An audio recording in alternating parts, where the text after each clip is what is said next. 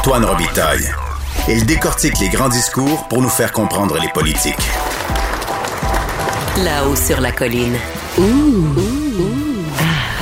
On s'érotise une question constitutionnelle à la fois. La traduction constitutionnelle. La question constitutionnelle. Bonjour Patrick Taillon. Bonjour Antoine. Alors, parlons de cette affaire des photos explicites de l'étudiante de l'UCAM, Hélène Boudreau, que l'université a menacé de poursuivre. Euh, là, ça va probablement se régler à l'amiable, mais c'est un exemple intéressant de la culture des droits, selon toi. Oui, hein, 125 000 dollars pour une étudiante finissante, donc quelqu'un qui a une capacité de payer limité. Et il y a plein d'aspects de, cette, de ce fait divers, de cette euh, anecdote, qui sont très, très, très intéressants sur le plan des droits et libertés. Euh, on savait que dans le Canada post-1982, euh, la, la, pornographie, c'est constitutionnellement protégé. Hein. C'est une forme d'expression parmi d'autres.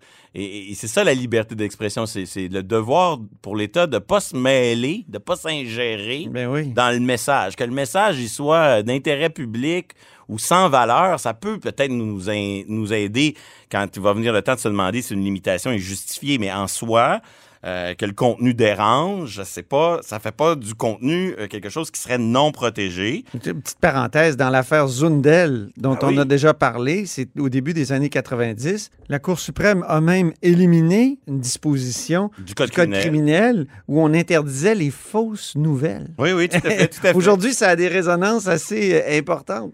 Alors, on continue. Il y aurait une manière de peut-être réécrire cette disposition du code criminel, mais dans Zundel, on dit la façon dont c'est fait à ce moment-là, c'est non justifié et ça montre que le message peut être désagréable, ça le rend pas moins constitutionnellement protégé. Mais là ici de l'autre côté, on a une institution, l'UCAM, qui dit moi j'ai moi j'ai une marque, moi j'ai une réputation.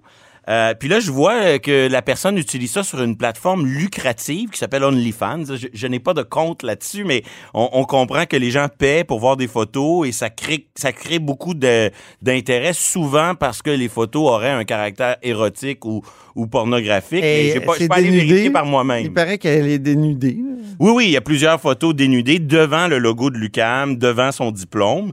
Et donc, on a un exemple intéressant parce qu'on a un beau conflit de droits. Oui. L'institution des droits, ça a la tête à sa réputation. Euh, on aime ça, là-haut sur la colline, les conflits de droits. Et de l'autre côté, on a euh, quelqu'un qui dit, ben moi j'ai ma liberté d'expression, puis ça montre qu'au fond les droits et libertés, c'est ni bon ni mauvais, c'est des droits, des revendications qui s'entrechoquent. On voit aussi que les chartes, là, ça n'a rien à voir avec euh, le bon ou le mauvais goût. C'est autre chose. C'est des affaires différentes. Faut ni euh, idéaliser, ni démoniser la chose. Puis être capable de comprendre que des fois, il y a des trucs de mauvais goût qui vont être protégés.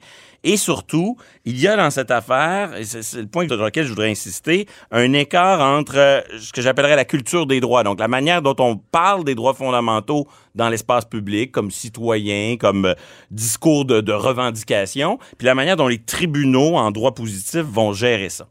Donc, on se retrouve dans une situation où euh, on, a un peu une institution qui utilise une stratégie presque euh, de, poursuite baillon. Hein. On dit euh, cesse ça, 125 000, une menace en espérant que ça ça se propage pas. Et là, il y a un effet boomerang, c'est que plein d'étudiants font la même chose, mm-hmm. font des photos du même type. Et là, tout à coup, ben, l'effet boomerang, c'est que l'institution, le mal qu'elle voulait combattre, se, perpétue, se multiplie. Ça fait boule de neige. De manière exponentielle. Donc ça, ça difficile de lutter contre chaque euh, expression de ce type-là. Donc, cet effet boomerang là, est vraiment euh, un aspect intéressant.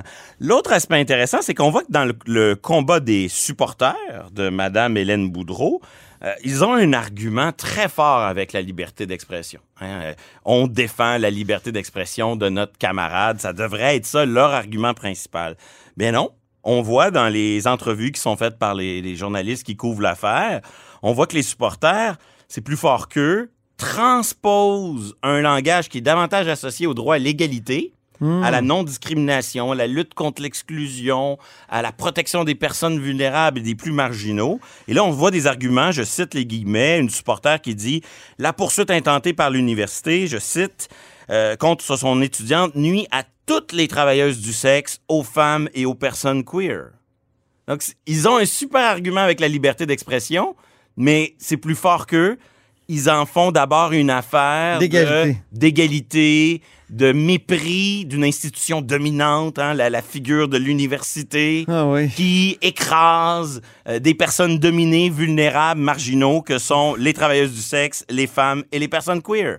C'est un débat qui fait écho à d'autres débats, et c'est vraiment étonnant dans un contexte où, si on allait devant le juge, en l'état actuel du droit positif, probablement qu'on ne débattrait que de liberté d'expression Ah ouais. et probablement pas de droit à l'égalité. Mais c'est plus fort, cette culture des droits est très présente. On le voit dans le slogan qu'ils ont choisi, Papa UCAM. Ben oui. Donc, démoniser la figure traditionnelle majoritaire fait partie de cette...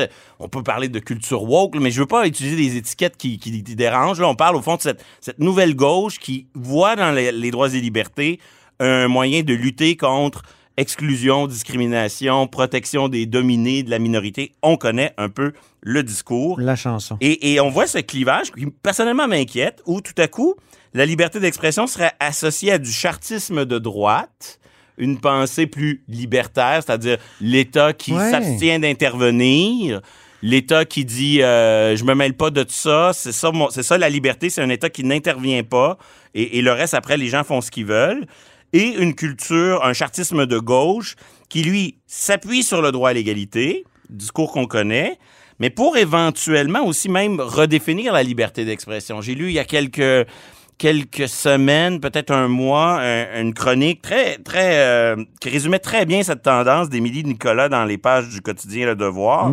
Je cite une phrase ou deux. La censure, c'est lorsqu'on réduit la parole des, puis là, des catégories minorisées, les femmes, euh, les, les vulnérables, etc., etc. Donc, le discours de l'égalité qui vient se coller à la question de la censure.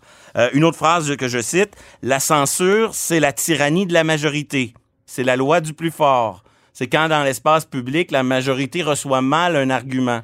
Donc, tout à coup, c'est comme s'il y a une nouvelle interprétation moins universaliste de la liberté d'expression, où c'est les, les droits, c'est pas les droits de toutes les personnes, mais c'est les droits selon on a, si on est plus vulnérable, si on est minoritaire, on devrait recevoir une plus grande protection, que ce soit du droit à l'égalité ou de la liberté d'expression? On est loin de ce film des années 90, Larry Flint, Oui. le fondateur de Hustler. C'est un film de Milos Forman, hein, où où, justement on démontrait que Larry Flint avait été défendu, donc c'est un pornographe. hein. Oui, oui, tout à défendu dans les fondateur tribunaux d'une revue. américains, Hustlers, en évoquant les garanties constitutionnelles là, de liberté d'expression. Puis il avait gagné aux États-Unis. il y a une tension permanente dans la culture des droits comme dans les débats qui ont lieu devant nos tribunaux, mais à des degrés variables, entre une conception des droits qui se veut d'abord et avant tout là pour protéger les minorités et les plus vulnérables.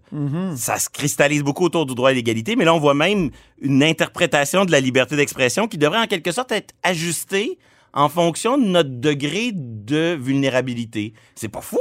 Plus on est dominé, plus notre parole devrait être protégée car elle est plus fragile. On voit ce chartisme de gauche émerger. Ou sinon, une réaction qui consiste à dire la liberté d'expression, c'est une valeur de droite, il faut prioriser le droit à l'égalité, mais ça fait partie de ces tensions. C'est très anecdotique, ce dossier, mais on le voit, ce sont des tensions qui vont se répercuter dans d'autres dossiers d'actualité. Ça fait le- penser à Jack Singh, le chef du NPD, qui a refusé de condamner son député, hein, euh, Matthew Green, qui avait dit que le professeur Amir Attaran à l'Université d'Ottawa avait raison. Oui, parce que parce qu'il a dit un député racisé euh, a comme le droit à cette expression-là. Donc, ça va dans les deux sens. Les tensions qu'on illustre ici, on les a vécues aussi dans l'affaire Lieutenant Duval, dans l'affaire Attaran. Ce choc entre liberté d'expression et égalité non-discrimination, c'est une tension qui va être très vive. Comme au début des années 2000, on en vivait une entre liberté de religion et égalité homme-femme. Ouais. Dans l'espace public, cette tension-là était très présente. Mais là, on voit celle-ci qui s'impose dans plusieurs affaires. Deuxième sujet maintenant, la COVID. Où, où en sommes-nous dans la contestation des, des règles sanitaires très sévères? Mais je voulais parler de, de quelques décisions récentes. Elles datent de deux ou trois semaines, mais qui sont passées un peu sous le radar parce que euh, elles venaient en quelque sorte confirmer des tendances déjà bien établies. Donc une question qui est moins constitutionnelle, mais sur euh, qui est plus de sa santé sécurité au travail, qui a donné raison à des travailleurs du secteur public sur euh, l'obligation de l'État de fournir de l'équipement euh, de qualité. Euh, des décisions, nouvelles, un nouveau type de décision, des, des dossiers de déontologie Donc, Hmm. quand on est membre d'un ordre professionnel, on a des devoirs.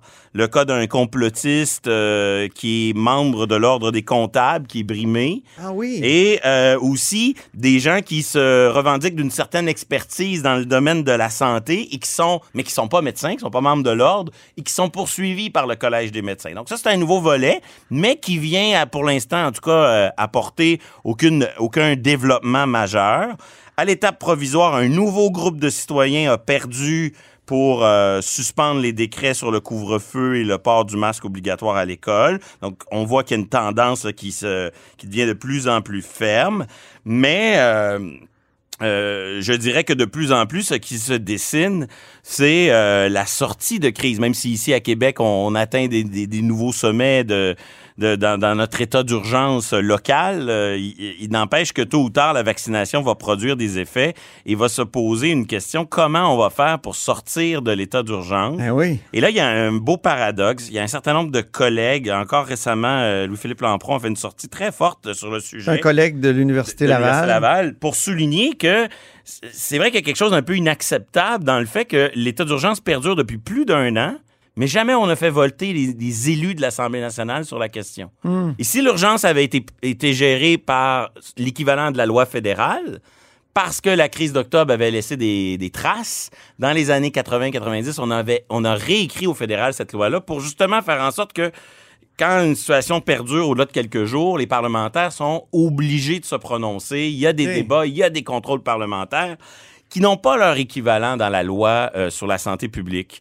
Et, et c'est un peu paradoxal parce que autant il y a un consensus quand même assez fort chez les experts du droit public, droit administratif, droit constitutionnel, je vois très peu de parlementaires dire euh, comment se fait qu'on vote jamais là-dessus?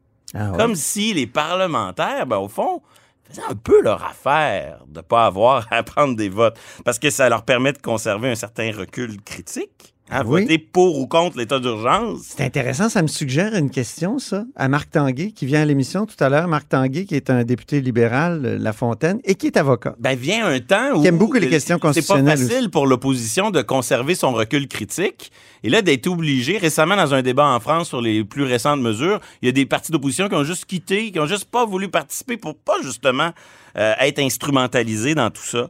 Donc ça, c'est un paradoxe intéressant. Silence des parlementaires sur leur euh, relatif euh, euh, absence de, de, de rôle dans le, le vote de l'état d'urgence. Deuxième élément intéressant, c'est que notre loi, elle est déficiente sur le plan du, du rôle des parlementaires dans le vote de l'état d'urgence, mais elle donne un grand pouvoir, celui de l'article 122, que plusieurs euh, covido-sceptiques euh, utilisent euh, lorsqu'ils écrivent à leur... Je vais le lire, l'article, Patrick.